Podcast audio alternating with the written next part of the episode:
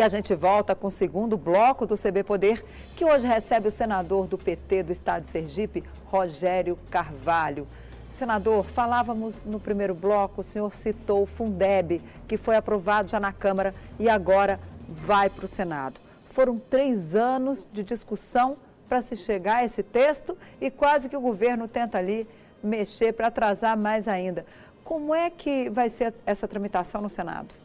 Eu acredito que no Senado, como, como a votação na Câmara preservou o recurso para o ensino fundamental, para o ensino, né, é, para a educação básica, é, o ensino fundamental, é, e garantiu que os 10% que já existiam, os critérios são os mesmos, vai, os, os outros 13% é que vai variar um pouco para não ter desfinanciamento de ninguém, eu acho que vai chegar no Senado e a gente vai aprovar rapidamente para poder ter uma regra permanente e constitucional sobre o tema. Eu acho isso um ganho extraordinário para a educação básica, uma iniciativa do, dos governos do PT. Eu acho isso fantástico que se, se mantenha agora sob a força de uma emenda constitucional. É uma emenda uhum. constitucional que não foi para tirar direito, foi para agregar alguma coisa muito boa.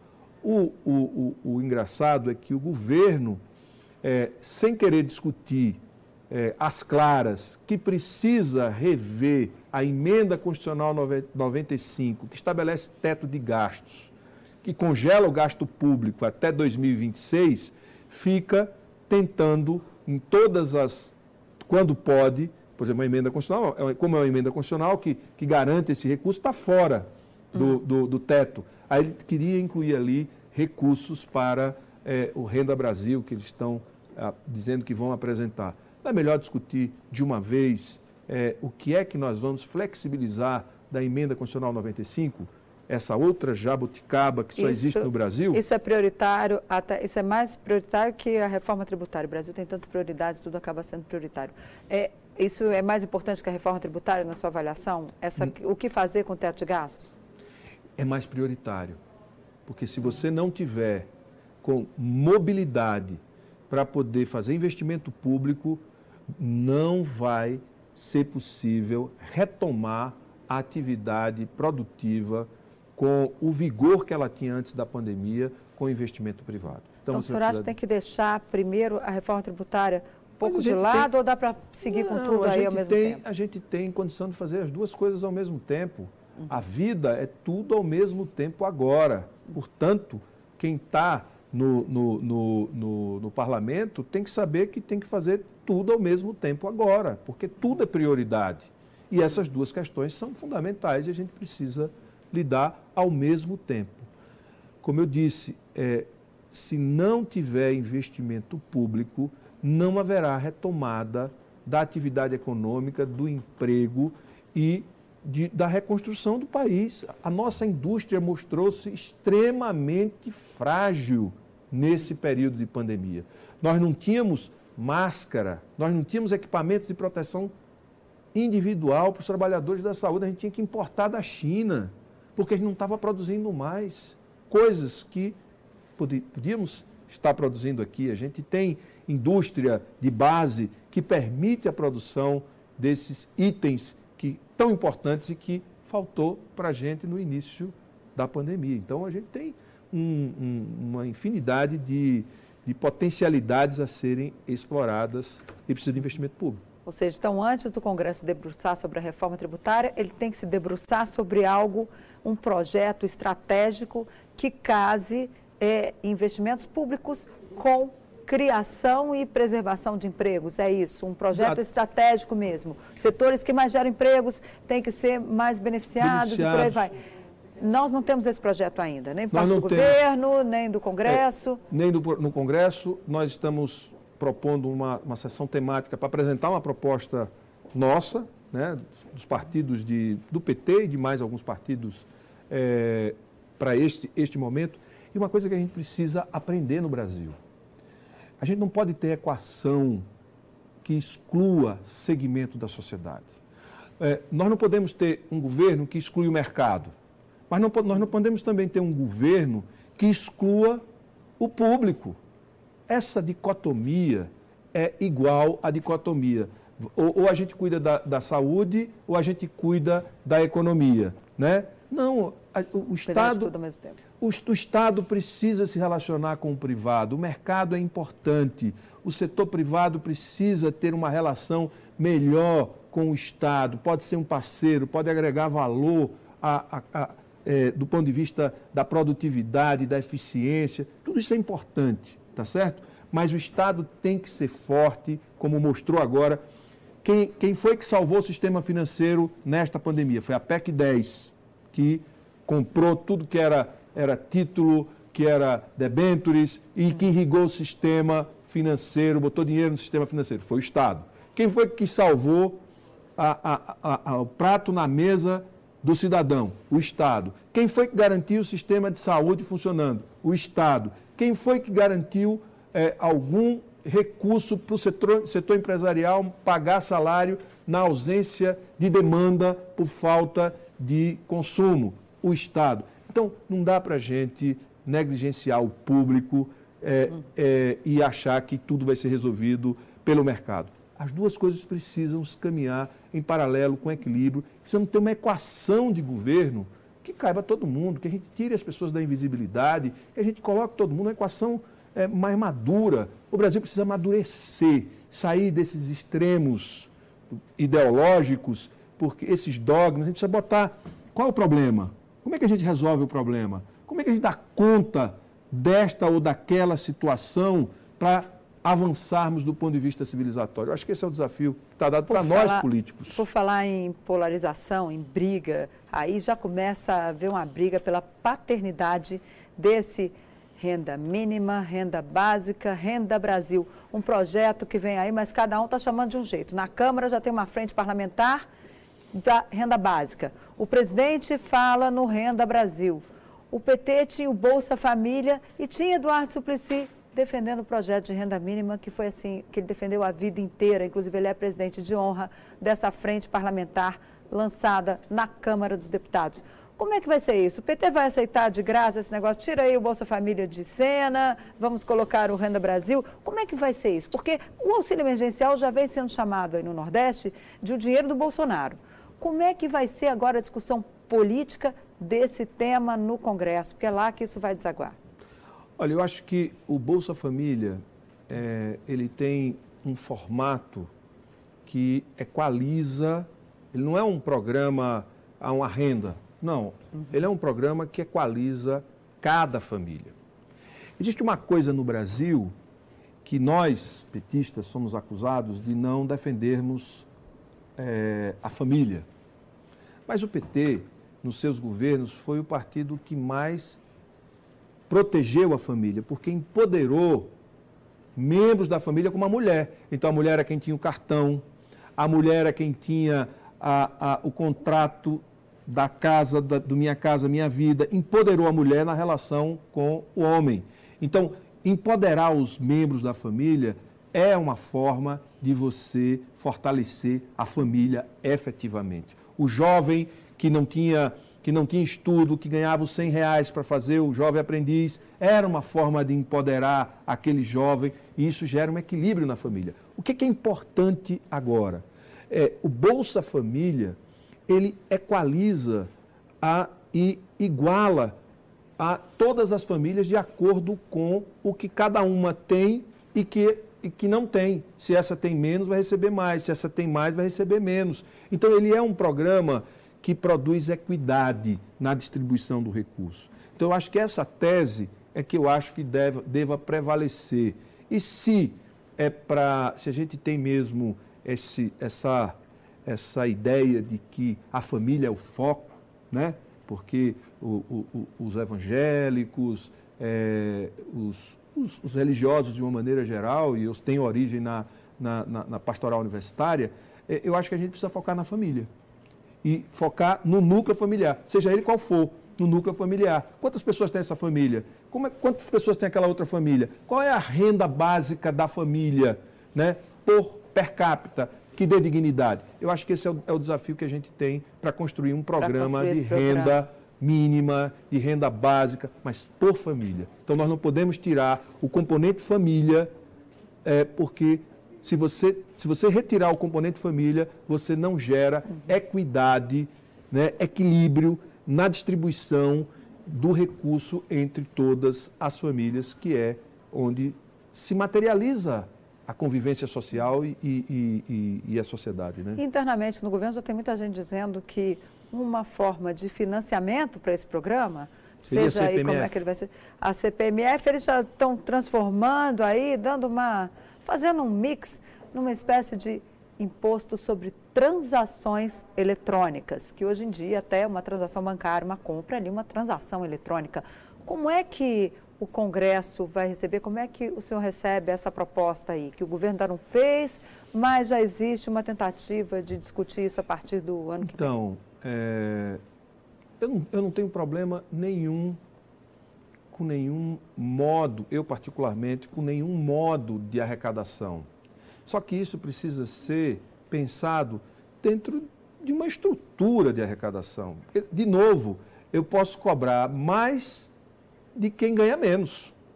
Eu posso tirar mais contribuição tributária, porque é um tributo, de quem ganha menos e, e preservar e continuar preservando os que ganham mais, pagando menos imposto, que é o que acontece no Brasil desde sempre. Então, eu não tenho problema nenhum com esse, essa, essa, do ponto de vista de instrumento de arrecadação. Agora, isso precisa estar num bojo, num projeto em que a gente consiga tornar o nosso sistema tributário mais progressivo, ou seja, quem ganha mais, pague mais, quem ganha menos, pague menos. Senador, nosso tempo está quase terminando. O Senado ainda não conseguiu voltar às sessões presenciais, a pandemia continua forte aqui no Distrito Federal. Como é que o senhor vê o desenrolar da pandemia por aqui no, e no Brasil como um todo? E quando é que será possível ter aquelas acaloradas discussões no plenário do Senado ou do Congresso? Nós vamos manter é, sessões remotas até o dia 31 de agosto, isso já está programado.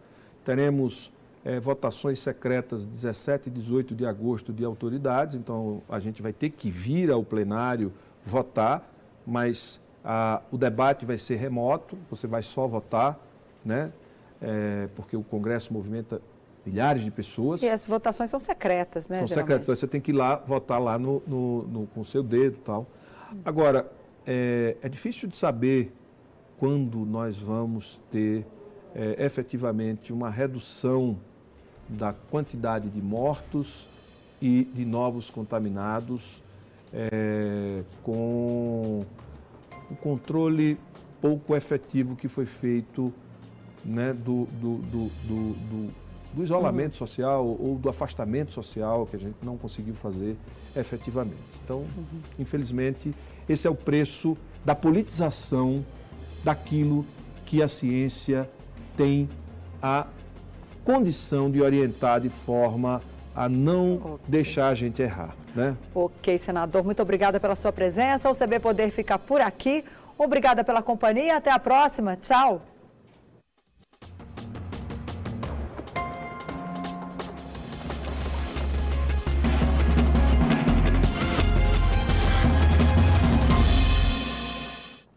Pois é, Glaucio, estamos de volta. Esse é o CB Poder, uma realização do Correio Brasiliense TV Brasília, de segunda a sexta-feira, disponível em todas as plataformas digitais, TV, podcast e redes sociais. Eu sou Denise Rotenburg e você pode participar por meio de nossas lives no Facebook, Twitter ou YouTube.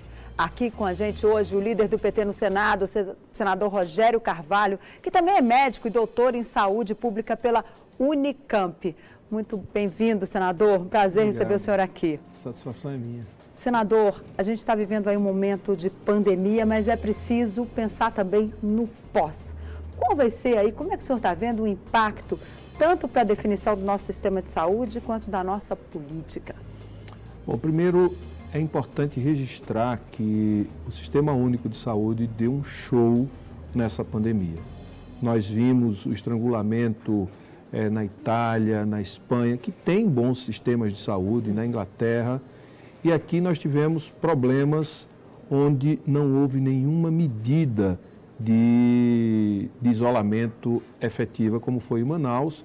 Ceará teve, por conta do, do, aero, do, do aeroporto, ser um aeroporto internacional, muita gente contaminada inicialmente, mas o SUS foi um, um instrumento muito poderoso para salvar vidas. A gente precisa. Ele sai mais forte. Sai mais forte. A gente precisa tirar o chapéu e precisamos, no pós-pandemia, é, convocar a sociedade para reforçar, para é, ajudar a gente consolidar esse sistema público de saúde. Mas o pós-pandemia também tem alguns desafios, como, por exemplo, o que fazer com os micro e pequenos empresários e empreendedores individuais que estão tendo muitas dificuldades para acessarem crédito para manter os seus negócios. Essas empresas vão fechar. A gente sabe que esse setor emprega 27% da força de trabalho. E provavelmente de 30% a 60% des, desses empreendedores, ou seja, dessas empresas, não devem voltar a funcionar. Pelo menos 30% não, deve, não devem reabrir as portas. E o que fazer com os, os trabalhadores desses setores todos? Né? Como, como lidar com uma legião de desempregados, quase 50 milhões de pessoas sem ocupação e sem ter o que fazer. Então, o pós-pandemia exigirá de nós uma, uma, uma renda mínima, uma renda básica, no meu entender, universal, mas esse universal não é para todos, é para quem precisa, nos moldes de um programa que foi é, referência, que é referência para o mundo inteiro, que é o Bolsa Família, né? porque ela, ela na verdade, é, é, cada família recebe um valor específico de acordo com a renda média dos membros que compõem essa família e com exigências da criança na escola, criança vacinada. Tem algumas exigências, então acho que é preciso esse, esse, esse, essa renda básica precisa funcionar, precisa ter, né? a gente precisa provar isso definitivamente para garantir que a economia vai ser retomada de forma orgânica, o que significa as pessoas terem capacidade de consumo, a indústria, a agricultura produz, gera riqueza e vai gerando postos, de trabalho e aquecendo e abrindo novos, novos negócios. Além disso, é preciso que o governo tenha um programa de investimento público eficiente e, ao mesmo tempo, robusto. O mundo inteiro, por exemplo, os Estados Unidos está gastando 22% do seu PIB para combater a pandemia. A Itália, a França, a Espanha, em torno de 15%. A Alemanha, 9%. O Brasil, até agora, dos 7% programados, só executou 3%. Então, nós precisamos ter um programa é, para de investimento público para aquecer a economia. No Mas Minha o Casa Minha Vida. não teve esse programa no momento em que ele repassou dinheiro para os estados, abriu linha de financiamento aí para as empresas, inclusive para manutenção de empregos, veio com auxílio emergencial, pelo menos esse é o discurso que o Veja, governo apresenta. É, na verdade, tudo isso foi feito pelo Congresso, não a maior parte das medidas foram iniciativas do Congresso. Mas isso no momento da pandemia. No momento da pandemia, a gente tem, tem adotado medidas que é só olhar os dados do comércio de junho, é melhor do que os dados do comércio de junho do ano anterior. Por quê? Porque o dinheiro chegou na economia, a gente colocou renda na, na, na mão de pessoas que não tinham renda. Então, é, isso durante a pandemia. Mas o auxílio emergencial encerra daqui a duas parcelas mais para frente. O governo não deixou que esse auxílio emergencial fosse estendido até o final do ano. Nós, nós vamos ter milhares de desempregados que precisam ter uma renda básica. Agora, nesses dois meses, dá tempo do Congresso aprovar uma renda básica para esses trabalhadores que não vão ter aí o auxílio emergencial daqui a dois meses?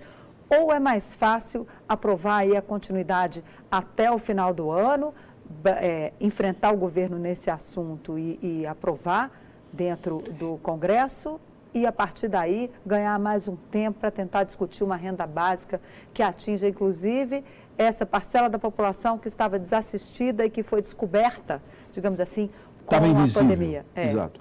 Eu acho que vai ser mais fácil. O governo já derrotou né, uma proposta de extensão até o final do ano. Uhum. É óbvio que vai ter que ser estendido até o final do ano E agora o, o, Senado pode tomar a iniciativa, aprovar no Senado e ir para a Câmara, e, e eu acredito que nós tenhamos essa prorrogação. Mas é preciso ter uma renda mínima estabelecida por um prazo indeterminado para garantir a retomada da atividade econômica. Que é um novo programa, então, que, é um novo que programa. tem que, que ser feito. Ser feito. Nós, nós, nós solicitamos, a, fizemos um requerimento ao presidente do Senado para fazer uma, uma sessão temática para discutir exatamente isso. Programa de renda mínima e programa de investimento. Isso significa o que nós vamos fazer com a emenda constitucional 95.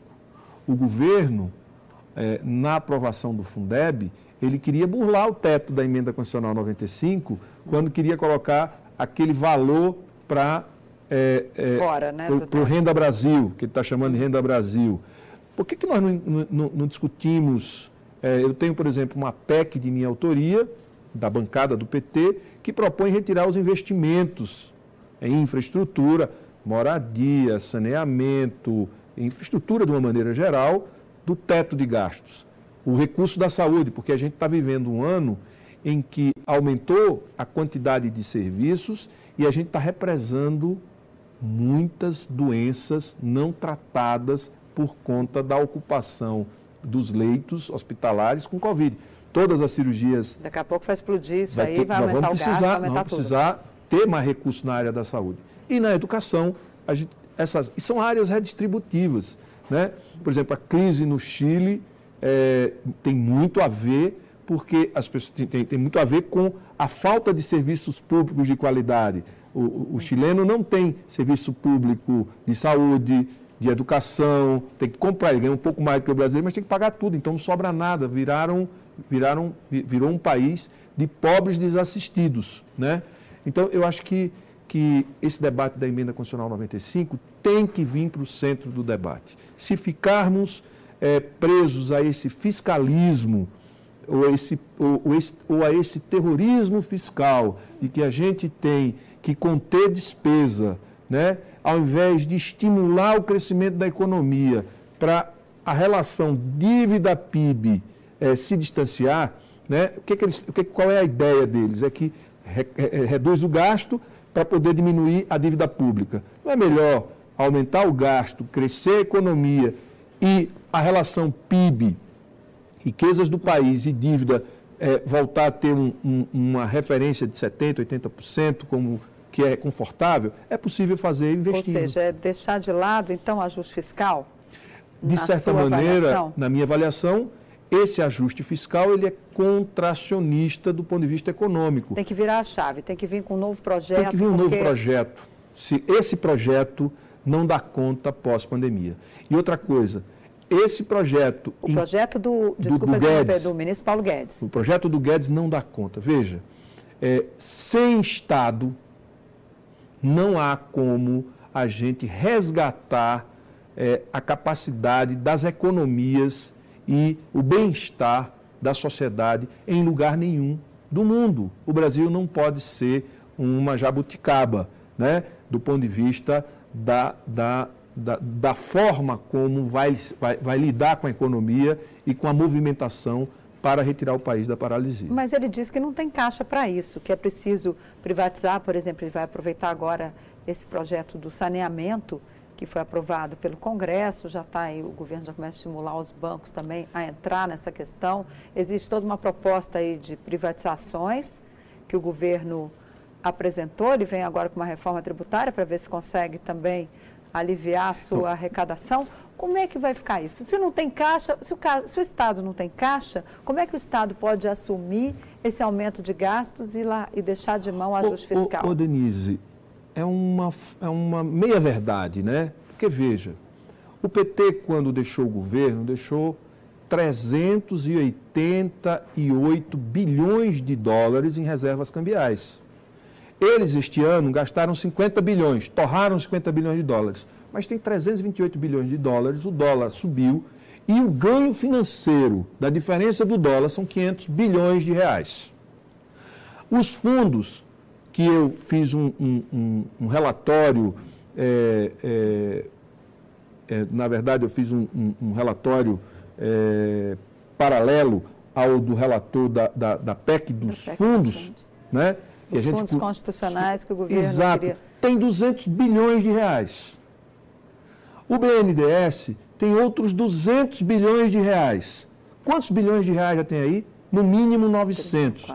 Se você pegar o que tem de dinheiro no, no compulsório dos bancos, nós temos dinheiro. Outra coisa, com uma inflação baixa, com uma economia é, no fundo do poço, com 5% de, de, de, de, de redução do PIB, nós podemos é, aumentar a circulação de moeda e produzir um pouco de dinheiro, certo? Porque não vai gerar inflação, porque, não, porque precisa gerar demanda. Não tem demanda para gerar inflação. Então, tem outras formas de fazer. Óbvio que fazer uma reforma tributária é, é importante, que fazer reformas são importantes, mas dizer que precisa vender uma estatal no momento como este, vender estatal no momento como este é entregar o, o que a gente tem de mais nobre, né? É, e perder a capacidade, inclusive, de fazer a movimentação da economia.